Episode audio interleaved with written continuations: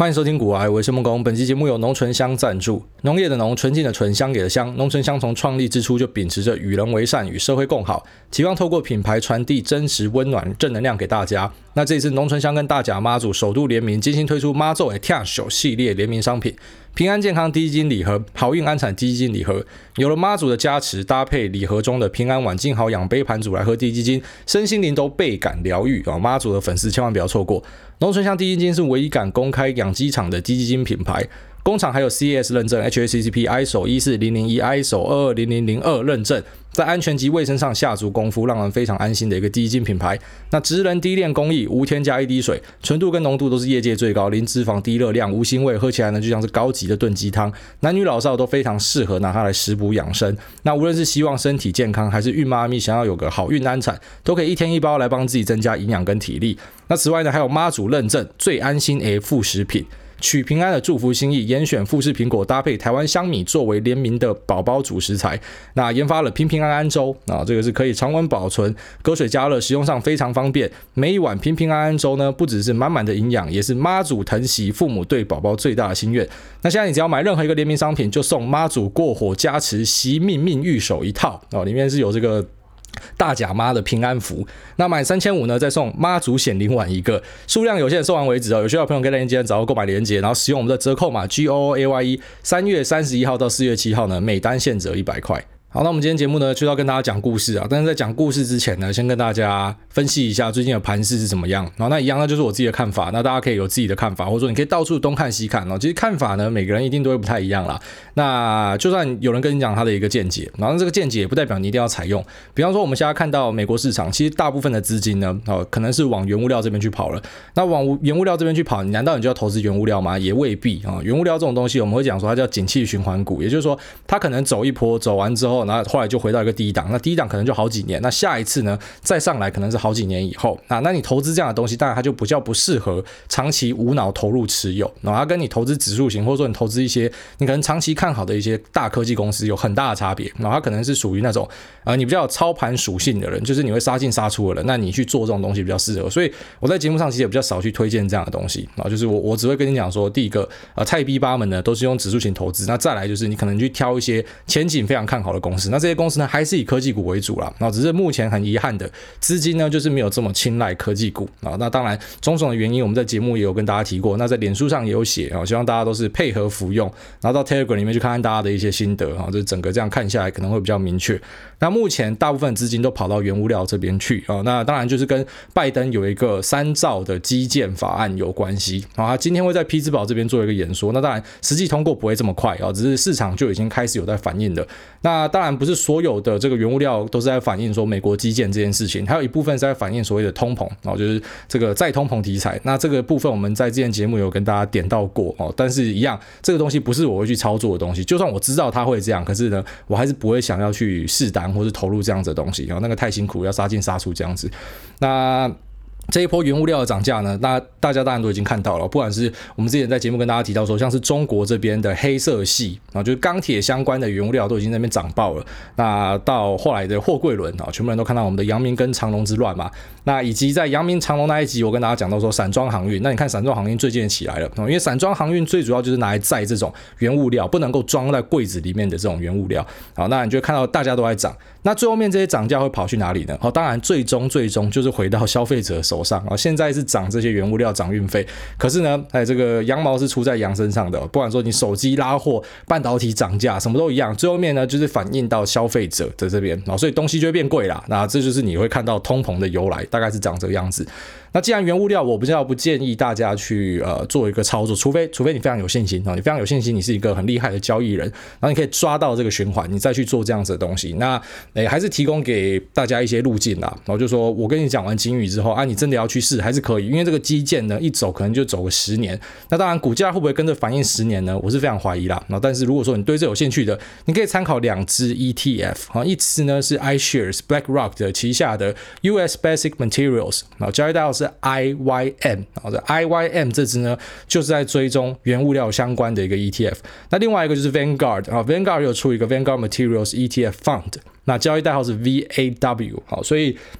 如果说你对原物料非常感兴趣，你又不知道怎么选股的，很简单哦，你就把这两只 ETF，要么你就拿来当配置，要么就是直接从这 ETF 里面就去抓它的成分股，然后用 ETF 去抓成分股是一个非常好的做法。那当然你也可以去看美国的钢铁、铝或者说建设公司。重型机具啊，这些都是所谓的基建相关的股票。那老样子要记得，这些东西大多数是属于所谓景气循环股啊，它的一个循环可能会比科技股那些久更久更久。所以呃，当然我们不排除它会走出大行情，因为你看台湾其实也在跟着反映这个题材，只是没有特别明显啊，因为台湾的科技股还在爬。那中美呢，因为他们科技股都已经下来了，所以你看到哎这些基建原物料相关的股在往上走，就非常的明显。然后那台湾是基本上有点像在万股齐涨啊，所以目前你其实呃看不太到这样的一个趋势啊。但是我们这边在做呃 PVC 的，在做钢铁你看到这股价走势也非常漂亮哦。如果说你持续看好美国复苏、美国基建的话，你可以去选择这样的一个标的哦，就是一个一个思考方向而已啊。但是一样，老样子强调，我自己是不会想要去投资这样子的东西。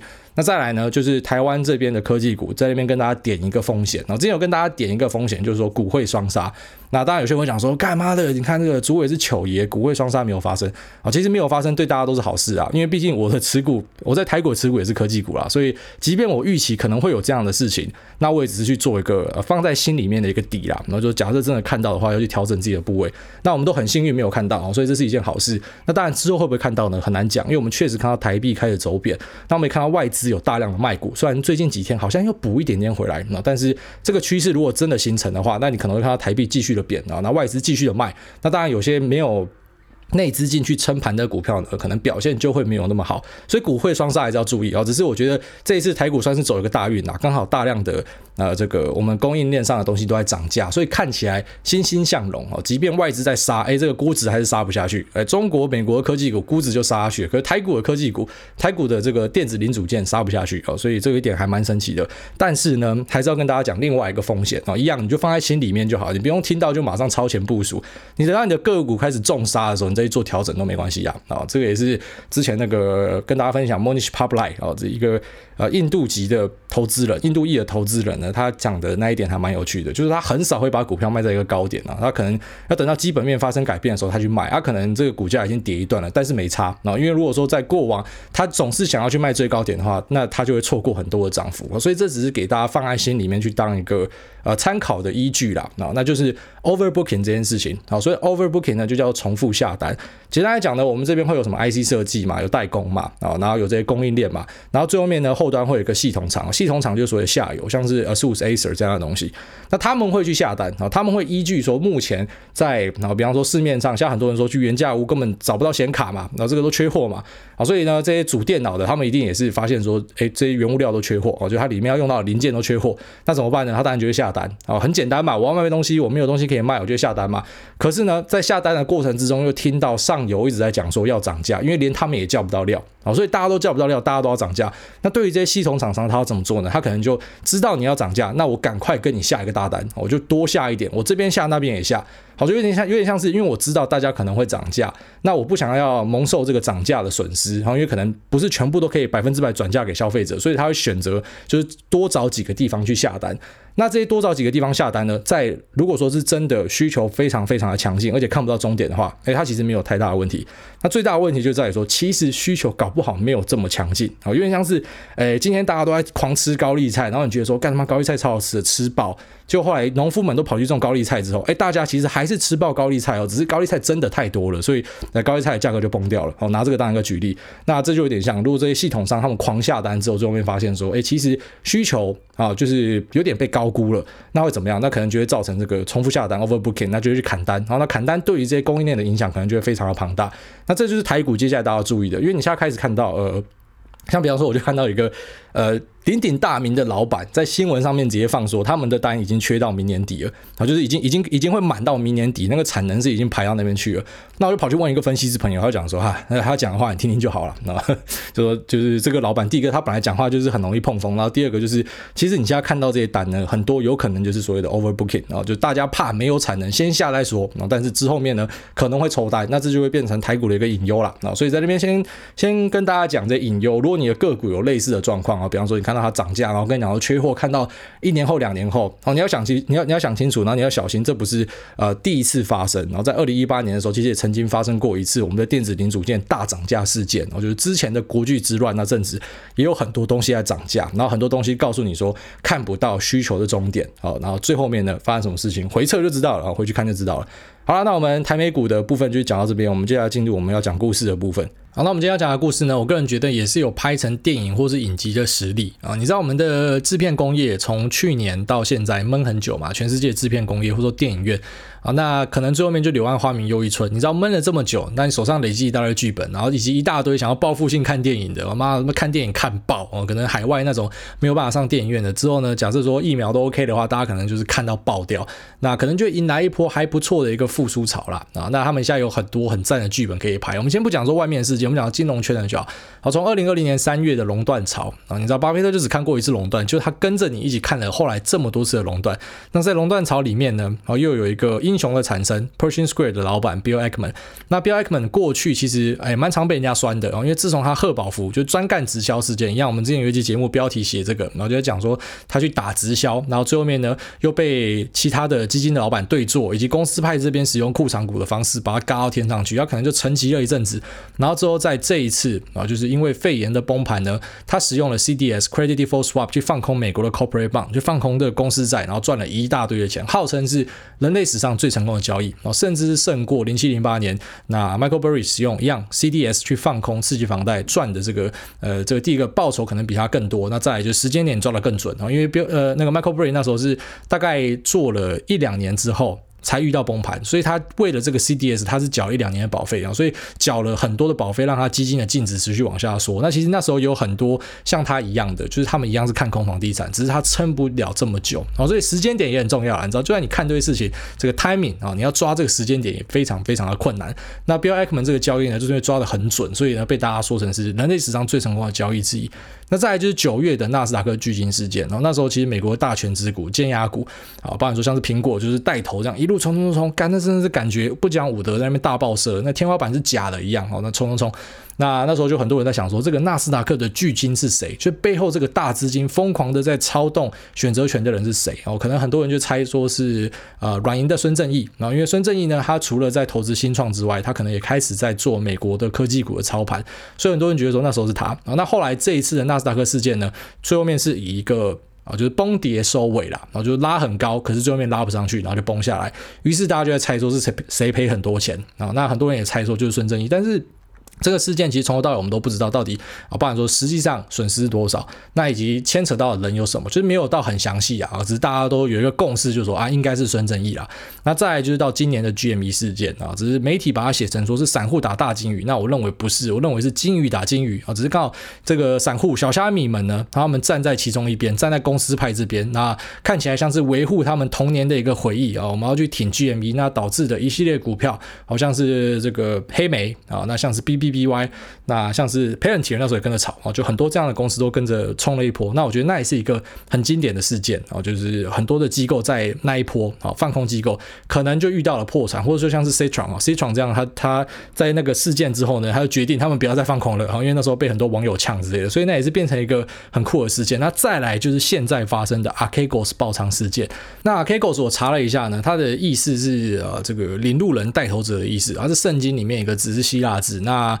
一般会衍生为说是耶稣基督哈，Jesus Christ，然后还有就是 Archegos 啊，只是这个我不太确定，因为这个可能是圣经的东西，我稍微 Google 而已。反正总之呢，操盘人比尔黄啊，比尔黄一个韩裔的美国人哈，我们就之后就叫比尔好了。那比尔呢是一个非常虔诚信教的人，所以呢他就把他的这个 Family Fund 家族基金呢就叫成是 Archegos。好，那为什么会使用家族基金的形式呢？当然第一个就是为了隐匿自己的踪迹啦。啊，很多有钱人他不希望让人家知道你是怎么操盘的嘛，因为在美国这边，比方说你是做基金行业的，那你只要哎你操盘的量有超过一亿美元，然后你可能就要每季就要公布十三 F 报告，然后你要接受监管啊。很多人就不想要被监管嘛，所以可能就透过这个家族基金的方式。那 Archegos 就是一个家族基金啊，目前账上管理的 AUM 呢，就它管理的资产大概是一百亿美元左右。只是呢，实际上它操纵的杠杆巨性啊，然后是五百亿美元之上，就是它是长期都是使用高杠杆，大概五倍杠杆的方式在玩这个市场。那在过往赚了很多钱，然后只是这一次呢，一波赔回去，那可能还变负债，然后可能就是破产了。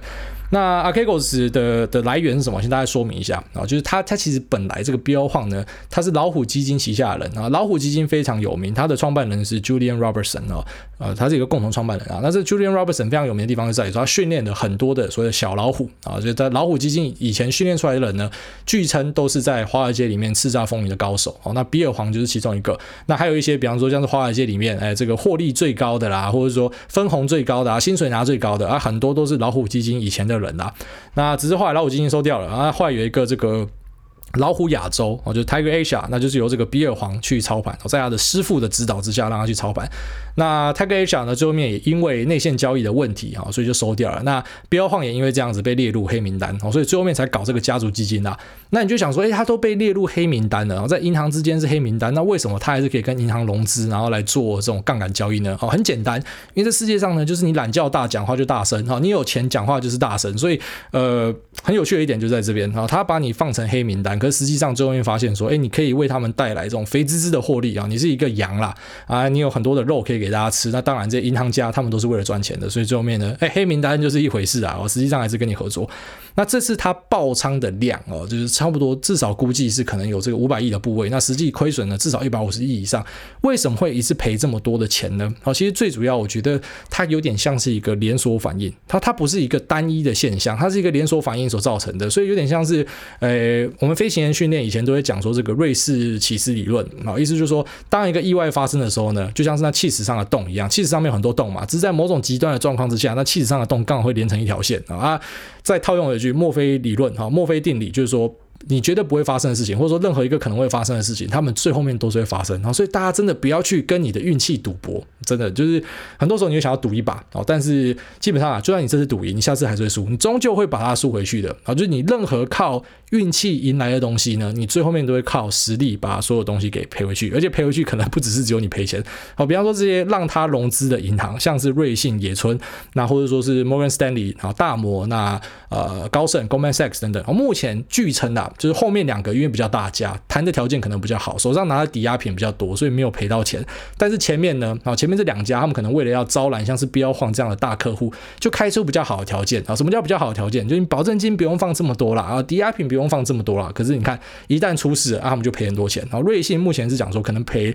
十到四十亿美元，还在算啊。那野村呢赔了二十亿美元，而且这二十亿美元是他们好几年的净利。好，所以其实。你想一想，经营银行也不容易，你知道吗？你只要一个大客户落塞，你好几年的净利就赔掉了。然后，那他们也算是很衰小。那你看瑞信跟这个呃野村的股价，然后就是直接。跌下去，而且跌的幅度很大啊！这个野村是直接跌了历史上最大的一个跌幅，好像十七趴吧，啊，非常非常的吓人。好，那我们就讲下这个事件到底是怎么样引爆的啊？它一路开杠杆开到现在，从过去其实是非常顺利啊，就去抄这些高科技股、高成长股，那赚了很多很多钱。那只是为什么这次会爆掉？其实我觉得跟美国整体科技股修正啊，这是其一，刚好科技股修正有关系。然后你想要杠杆开这么大，它开到五倍以上的杠杆，所以代表说市场只要有一点点的风吹草动，它就会受到影响。何况是科技股是连日下跌，那再来就中国这边有出事情，中国这边刚好两个事件，一个就是校外培训事件，就是他们开始要去啊，官方要去呃去审查这个校外培训，就所谓的补习班呐，因为他们很多补习班招生会用一些比较耸动的字，像说什么，诶，如果你今天不不培训你的小孩，你不把你的小孩送来我们这边补习，啊，我就会去培训你的敌人啊，就是你你小孩的同学们啊，你你小孩同学们可能就是在他妈考试场上把你痛宰一顿。好，所以用这种可能比较耸动的方式，然后用一些呃很很很过度的。不实的广告啊，然后来招生，中国官方要去管这件事情，所以像是他们的线上教育平台，比方说像是跟谁学啊，GSX 就是它的呃 Archegos 的一个重点持股之一啊，就因为这样子就有遇到修正啊，所以不完全是因为什么外国公司问责法案，然后或者说对于中国的公司的财报审查，那个可能不一定是最核心的原因啊，其实蛮多就是这些事件导致的。那看到一系列下跌，好，那再来就是另外一个事件是他们有去要去审查电子烟，好，那审查电子烟就对它的另外一个持股悟性科技啊。RLX 造成很大的影响。那最后面呢，我个人觉得压倒的呃这个骆驼的最大一根稻草呢是 Viacom CBS 啊，Viacom CBS 在高点发股。啊，就发股还债啊，发债了。那在这样的状况之下呢，一般来说，这种公司只要拉到高点发股或者发债的话呢，可能就会看到一个反转。一般来说都是这样，因为它有点像是把股价炒高，然后趁这个价格很漂亮的时候就卖股票给大家啊。所以这是一个我个人觉得有点没水准的方式，但对于公司来讲是很棒的融资方式。比方说像之前 GME 事件呢，AMC 然后这个影城，它就趁大家把股价炒高的时候直接发啊，直接去让这个可可转债去转换，那让他们的债主们呢可以在高点抛售股票，所以等于当时去炒 AMC 的人，那其实你们是有贡献的哦，等于你们是帮这个美国影城啊完成了一次的融资，让它可以继续的维持下去啊，所以大家在做功德。OK，那。那也因为这个 Viacom CBS 它的一个发债啦，所以导致它一个反转，一个核心持股的反转。你就想它的部位大多数都是杠杆，所以只要其中几只大跌，它会影响到其实是所有的部位。好，那这边有一个有趣的事情，就是 Viacom CBS 的走势呢，然后这个 Viacom CBS，那 CBS 大家应该都知道，那它旗下有一家公司叫 Paramount 啊，就算你不知道 Viacom CBS，你应该一定知道 Paramount 是什么哈，就是呃派拉蒙派拉蒙影业啊，就是你每次看电影那个开头一座山，然后一堆星星飞过去绕圈圈，然后那个就是派拉蒙影也那个就是 VRCOM CBS 旗下的，那你会发现 VRCOM CBS 的走势呢，跟 Discovery Channel 完全一模一样。Discovery Channel 就是我们之前有一集节目拿出来聊探索频道，那时候讲到它订阅的部分哈，但是我们会注意到它呢，就是因为它在美国科技股修正的当下，干他妈股价跟鬼一样，这样一路往上爬，而且是爬不停，那个角度非常漂亮。那我就称它为是这个美国的阳明光嘛。然后很多人可能那时候不知道阳明光的时候，阳明光就是台股在几年前有一只股票叫阳明光，然后它在台股其实不像现在这样子疯狂爆射的状况之下哦，它疯狂的拉升，然后大概就是四十五度到六十度角，就一路这样往上走。那一般来说，股票很少会有这么人为的轨迹，然后超工整的，跟拿拿拿尺画出来一样。那很多其实就是讲白一点啦，就是背后有主力在炒作啦，就是有一个大资金，然后他可能每天就是定期的把它往上垫，然后大量的资金打进去把它往上垫。那 Discovery Channel 跟 Viacom CBS，如果你把它走势拉出来看啊，其实你看我股啊，我已经帮你拉了，然后它那个走势完全一模一样，各个山峰山谷都一模一样。其实这个一看就是美国的主力股，然后当然主力股不代表它一定会崩啊，因为主力股主力要拉的时候，代表你可以赚到很多钱嘛。所以你可能就要搞清楚说，这一波拉不一定百分之百跟基本面有关系，哦，可能单纯就是有人要炒作，那只是。刚好很幸运，就是因为 Archegos 的爆仓事件，我们知道背后炒作的资金是谁，这个主力是谁啊？终于知道了，主力呢就是比尔黄啊，就是 Archegos，那他买了很多的这个啊 Viacom CBS 跟 Discovery Channel 以及很多相关中概股，像是 TME 啊、百度，那这个 VIPS 啊唯品会，就是中国的一个线上的呃一个平台电商平台，爱奇艺。那像是跟谁学好这类的东西，因为他买他买了很多，好，那他刚好遇到了一系列的事情，像刚才讲的是中国的事件，然后 Viacom CBS 高点发债等等的，好，所以他的部位一时间承受不住就爆掉了。那当然，所有的银行趁这个时候就要跑，然后因为它其实它使用杠杆的方式，因为杠杆其实是跟银行借钱啊，讲白一点这样，跟券商借钱，只是它用的方式又更极端，它用的方式呢是使用一个叫做 Total Return Swap 的一个掉期合约。那这种掉期合约的特色呢，它有点像是 CFD，然后就是你跟银行在签一个合约来赌的意思啦。那就是说今天一个标的假设是一百块，涨到一百二的话呢，就变成诶，我可以赚到这个价差二十块，但是我不用付出去买进这个标的的钱，然后因为它钱没有这么多，所以它是使用一个这种衍生金融品的方式，透过银行去持有，然后是银行去买这个标的，那有赚钱呢算是我的，啊有赔钱呢就会从我的保证金里面扣给你。那你就想说，银行为什么要做这个生意？很简单嘛，因为有利息可以赚啊，它必须要付出相对高的一个利息，所以银行就是赚利息为生的。所以像这个标放这种以前是黑名单的啊，可是因为你现在你买的量够大，利息够大，所以马上就变成座上宾。那目前发现这种诶、就是在在这里面铺险最大的几家公司呢，就是瑞信、野村，然后还有像是摩根斯坦利跟高盛啊，因为他们都买了很多的标的。就他们银行的持股的标的，其实一大堆是跟呃标晃，因为他们透过了这个 Total Return Swap 所买进的标的。那等到他们发现他的保证金不够，他的抵押品不够的时候呢，当然第一时间就发生抛售的状况。那第一枪是谁打出来的？第一枪就是由 Morgan Stanley 跟高盛，他们直接在上礼拜的盘前，好，上礼拜的盘前就开始发信给其他家投行机构，就跟大家说，我们家手上有一大堆股票要卖了啊，然后我们卖的价格呢，又是比市价还要来得低。那你要记得，这种讯息发出去其实是非常可怕的。然后第一个，一般在持股的人，然后如果你是股东，你看到这个信，你会怎么想？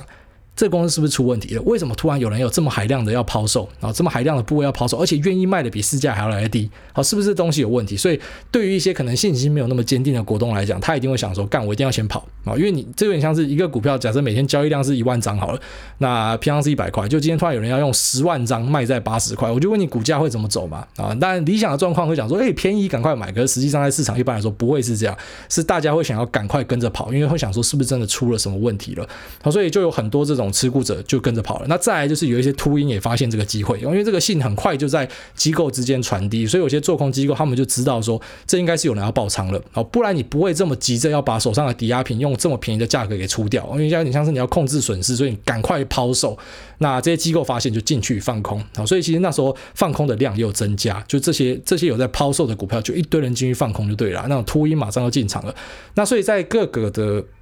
力道的加持之下，我不管说那种失去信心的股东，那想要赶快把抵押品变现的银行，那以及想要趁机放空赚一笔的秃鹰们，然后这种加持之下呢，你就看到上礼拜包含说像是我们刚刚提到 Viacom、CBS、Discovery Channel 哦，甚至跌到垄断嘛，那 TME 哦，腾讯音乐、百度、那悟星科技、爱奇艺等等那种中概股全部跌烂。很多人一开始以为说是因为美国要审查中国的财报，所以中国财报呃中国公司呢下跌哦，不一定啊，其实最后面发现就是 Archegos 爆仓才是最主要的原因。然后这些公司是他们可能基本面不一定有太大的问题，比方说像腾讯音乐看到这样子爆仓状况，他们第一时间就宣布他们库藏股，代表说有信心的，他们对公司是有信心的，股价够便宜，我们自己买回来，然后自己买回来来提升我们的这个呃 EPS，然后把这个股本给注销掉，然后这些公司就开始去做一些操作了。所以呃，像这种东西我，我比较可以把它看待成是一个，我认为它是一个很好的机会啦。然后就是假设你对于这种。就是因为某个巨鲸在里面玩游戏，然后被爆仓，而导致超级巨额下杀的一个公司的未来的基本面是没有问题的话呢，其实像这种超级大的一个呃清场，它反而对于一些人来说是投资机会。于是你很快的也看到他们有反弹。哦，就是当然目前美国的科技股表现还是没有很好啦。呃，不过呃我个人是觉得说，如果你是长期持有的，其实你不太需要担心这种短期的现象。好，那我们最后面就来做一个总结啊，反正总结就是啊，标晃呢，它在这笔。交易里面赔了一大堆钱，然后因为他透过了这种呃跟银行做一个这个 total return swap 调期合约交易的方式呢，撬动了超级大的杠杆。那最后面刚好遇到了中国的审查，刚好遇到了这个呃美国科技股的下杀，那就遇到了它的核心持股高点发债等等的一瞬间啊，即便它未来是看对的，可是一瞬间这个波动让它的部位承受不住，所以呢就直接被强制断头。好，这也是我跟大家很常提醒说，为什么你不要使用杠杆的原因啊，因为你使用杠杆下去，当然你会加速获利，可是你加速亏损，而且加速亏损这边是对你非常不利的啊。比方说，假设你是使用这个。好像它一样，使用五倍的杠杆好了。所以一般来说，只要下跌十趴，好，下跌十趴哦，那你的券商就会叫你补保证金，你没有办法补，他就直接把你断头。可是下跌十趴，在股市里面，就算是大多头行情干也是超级正常的，任何一个回档都可以有十趴，好吗？所以你因为这样子啊，你你会让你的部位变得非常的虚弱，你只要遇到一个下杀，你可能就会直接被清场。所以就算你你你用非常长期的角度来看，五年十年，你发现。十年后，你完你全你完全是看对的，然后这股价真的大暴涨了。可是只要在十年内有任何的风吹草动，什么伊朗射一个飞弹啦，然后什么习近平又要干嘛啦，然后什么拜登又要加税啦，或什么的，那股价就是一定会这样上升下升上升下跌这样。那所以在这个上升下跌的过程之中，可能就会直接把你整个部位给洗掉，你会直接归零啊，就是非常非常的严重。你只要使用杠杆哦，融资借钱，就代表说你是有可能会负债，所以破产的。你使用现股交易，你一辈子都不会破产。你了不起就是好，你真的超级衰小，他妈的衰到爆掉，你的股票下市，你就是归零。你了不起就是归零，你不可能负债。可是你只要融资，你只要使用杠杆，你是有可能会搞到负债的啊。所以。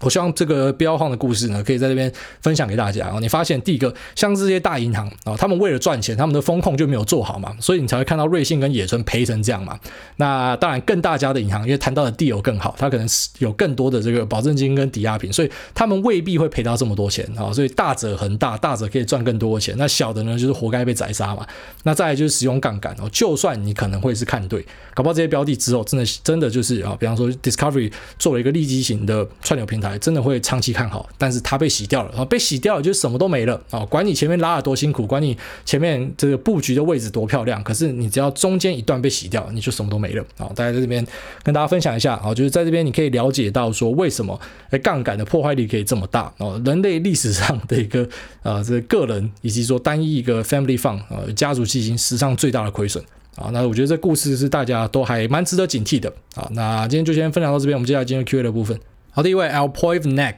他说正在失恋的股海小菜鸡，癌大你好，小弟从去年十月开始听您的 Podcast，一直想着哪天追到最新的，一定要来五星吹捧一下您。感谢艾大陪我度过许多孤单寂寞的夜晚。小弟最近失恋，在感情里受了很多伤，希望艾大能够说一点鼓励我的话。最后祝艾大全家身体健康，平平安安，每天都能快快乐乐的。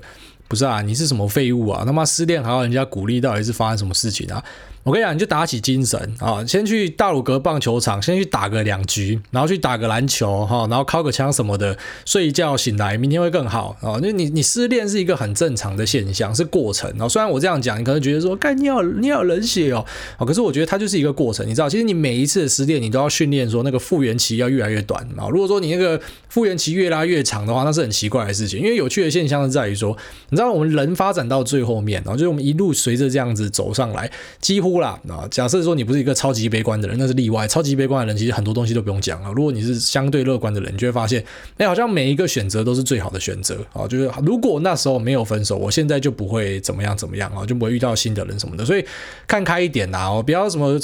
我跟你讲，你不需要鼓励，你不需要那种什么顾影自怜，然后也不需要这种自怨自艾，然后要人家去捧你，要人家去鼓励你什么，你要直接啊，就直接勇敢的走出来就对了啊，因为这才是帮助自己疗愈最快的方法。然后如果人家开始安慰你什么的，你只会越想越难过啦。好，下面有这个 William L，他说即将入世的小菜鸡虽然有闲聊，但是反而让人家觉得这个比较轻松。那里面也包含很多重要的观念跟看法。后悔太晚听到你的节目，正从第一集追到二十七集，挂从 KKBOX 转来留言，哈，感谢你。那下面位没有声音啊，他说五星吹爆，想问问投机的正确心态。五星吹爆一直都在听主委节目，那获益良多。那之前有闲钱呢，然后就拿去买了台康还有高端等等的疫苗股，想赚一笔题材。其实自己心中也知道这只可以放短期，也知道大户就是会慢慢养，然后再一次下杀，但还是想抓住这个机会来捞一笔。所以想问主委，在面对这样的大题材乱涨，自己的心态应该怎么调整？还有主委会建议怎么样应对这样的状况？好怕因为自己太贪心，所以受伤。但是我就是想要投机赚钱啊！那你这这不是他妈在讲干话吗？啊，你自己就知道自己是在贪心啊！啊，其实老实讲，我并不是那种会去谴责贪心或者说想要这个赌博的人。你知道我很喜欢那种。我怎么讲？毒品很好的人啊，就是很有毒品的。你知道，我现在他没有毒品，他赌输了，他就要呃就要翻桌啊，然后就要怪东怪西，怪别人为什么带他进来赌场。可是有些人他是很有毒品的，就是他进他今天进来赌，他知道他自己在赌啊。他这种人其实蛮多的啦，就是一些网络红人，你发现那个什么小商人就是嘛，他不是很常在赌或什么，他赌输大家觉得很好玩很好笑，他自己也觉得很好玩很好笑。我觉得这就很健康啊。啊，那其实老实讲，我不觉得。去赌这样的东西是很坏很坏。当然，第一个你绝对不要融资借钱去赌啊，因为假设说，比方说后来真的像你说的，直接一波杀下来，缩了好几根跌停，你连跑都跑不掉，你会变负债哦。那这是这是非常重要的。所以你真的要赌的话啊，这边一样非常进阶，先下了个警语。你真的要赌的话，你把它当成乐透看待是没有问题的。乐透彩就是一个套一句啊比较专业的说法，就是塔雷波讲的啊反脆弱，乐透就是反脆弱。为什么？因为下档有限，上档是无限的啊。当然上档的期望值可能。很低啊，你不一定可以赚到钱，可是哎，下档是有限的，你再怎么样赔一张乐透，可能就一百块嘛，所以我觉得很重要，就是你要把它当成这样的东西来看待，就是你千万不要重压，因为你自己知道这是赌博。啊，除非你真的觉得你他妈是高进啊，你是高进，你最后面就会靠赌博发家致富，那 OK。可是，一般人你应该都可以有这个期望，就是你不可能靠赌博当发家致富。可是为什么你要赌啊？就人性嘛。啊，所以我之前还会有一个节目讲说，黄赌毒就是人性，这个从最历史时代到现在呢，是永远都无法改变的事情，大家都会去做这三件事情。所以，那赌博我相信都会有赌性，我自己偶尔也会想赌一些标的啊，但是很核心就是那个部位要控好，你可能就拿个两趴一趴的资金进去玩一玩，赌一赌就算了啦。啊，其实。如果真的要赌博的话，然后那也可以用一些比较好的工具，你知道吗？就假如说你真的摆明要赌博，只是这个我可能不方便在节目里面教啊，你自己去研究一下。有些衍生金融品呢，它真的就是做来给你赌博用的，它会比你用，比方说现股去赌啊来的这个成本来的更低。然后，但是这个我真的没有办法在节目教，怕害到人。好，下面一位这个。哎，Brian 一零零八零六，他说一盘韭菜不够，你会想要再割第二盘吗？哎，大家好，这个选我，然后吹捧。下面说小弟是小资打工仔，目前每个月都有固定定期定额扣款二三三零做长期投资，但是好几次都扣在高点。那第一次高点是扣在年后开红盘那天，这几天开始考虑要先存一笔钱，然后再趁相对低点一次买进较多单位的股数。不晓得这样做相较于每月定期定额投入，是否可以拉低整体的投资成本？例如说，我应该每个月投一万。万块进去定期定额，还是说存到六万块，然后等到相对低点再投入呢？想请教艾大建议哪个做法？然后下面是感谢艾大祝福艾大跟 Lisa，还有即将出生的小艾大身体健康，好感谢这个祝福。OK，那你这个是股海大灾问哦，我问你啊，如果我我我们知道什么时候是低点的话，我们就发财了。那谁都发财啊？干，你知道什么时候是低点，什么时候是相对高点，谁都发财。可是股市就是你没有办法猜到相对的高低点嘛。但是我还是不排除。我不排除就是有厉害的人可以猜到相对的高低点，然后因为有时候我自己也会猜到，所以我知道那是有点几率的东西。你不可能每次猜到，可是你就会想猜啊，有时候就真的会给你猜到。那我觉得你可以折中啦，啊，就是你之所以要用定期定额，就是因为你知道你不可能猜到每次的高低点，所以你现在可能用比较短期的状况来看，你觉得你好像目前都是刚好扣到相对高点，可是你把时间拉长，好，就像你一开始在博杯，你知道吗？你可能连续博三次这个圣圣杯啊，是这样讲吗？圣圣杯圣杯啊，买了博博三次这样。可是如果说你你你继续骰。然后你甩了大概一万次，那个分布呢，应该就按照几率该有的分布去啊，就是你前面这个可能是失常失准这样，就是你可能刚好就是买在一个相对高点，但是你换个角度来说，就是说，哎，如果一家公司持续会长期往上走的话。就等于说，你每次买进其实都会在相对高点，对吧？这一个逻辑上的问题，所以你当然是可以去赌看看，说会不会有低点给你买啊。但是我是建议啊，就是如果你真的要赌的话，那个部位你可以定期定额继续扣，可能就不要扣这么多啊，可能拿一部分来试看看自己有没有去看到这个股市高低点的能力啊，你可以试看看嘛啊，我不排除大家都可以去试看看，只是我我只我必须告诉你，这是一个非常困难的过程啊。那比方说像之前。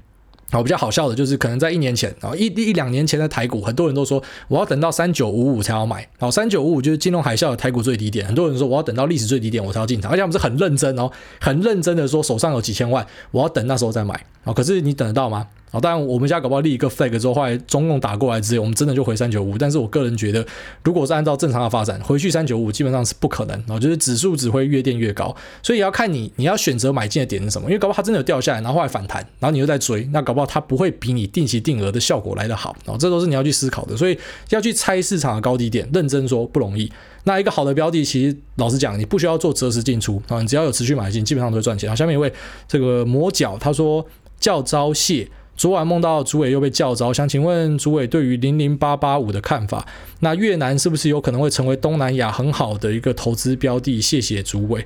呃，我发现最近有很多人都在喊越南哦，其实从之前到现在，已经有蛮多人问我越南的东西了。那我那时候是有推荐一档那个 Vanguard 的呃的的越南的 ETF，就是给大家去选择啊。但是实际上我会觉得哦，除非你真的觉得越南有哪里特别的厉害。好，就是他，他可能，比方说，像有一个超强的几个全职股的公司，什么超级强大之类的。好，否则我个人是不太会直接去投越南，因为越南算是世界上的一个小国家，然后它是甚至没有到新兴市场，它是边境市场的王，就是。怎么讲？我们有成熟市场、开发市场嘛，然后呃新兴市场，然后再来就是边境市场，它是边境市场的第一名啊。所以假设要投资这样的东西，我宁愿呐，哦是我啦，我宁愿把钱拿去买，比方说新兴市场，而且这样都不会过度铺险在单一一个国家，除非你真的对啊，比方说越南的产业或什么特别了解，否则单买越南，呃，我我我不喜欢这样做啦。啊。但是当然。投资就是有赚有赔，搞不好你会看对啊，只是我不喜欢，我去打我我熟悉的球就好了啊。那我我比较不会去建议这样的事情。然后下面一位。内湖金城武红干，他说人善被人欺，马上变人妻。上上上集听到国外大讲到人善被人欺，马上被人骑，让大叔我想到一个人善被人欺，侧上被人骑，马上变人妻的故事，来分享一下。几年前公司新来一位长相甜美、和蔼可亲的女同事，因为人太好，所以不太会拒绝别人，是大叔我的菜，于是我便利用了这点，常常欺负这位可爱的女同事。有一次公司聚餐后续餐去 K T。包厢唱歌，大家都喝了点酒，有点微醺。我借机跟他开了个小玩笑，问他要不要一起去上厕所。结果很意外，他居然答应了，还有点撒娇的对我说：“你不能偷看哟。”结果我们就在厕所内发生了关系。不得不说，他的技巧真的好，让大叔我流连忘返。结束后，他问我。我们是什么关系？大叔，我心里想，年过四十了，都还没有稳定的对象，是时候该定下来了。这个妹妹技巧好，又是我的菜，于是大叔我就跟她求婚，结果很意外，她居然答应了。隔天就吵着要我带她去户政事务所登记，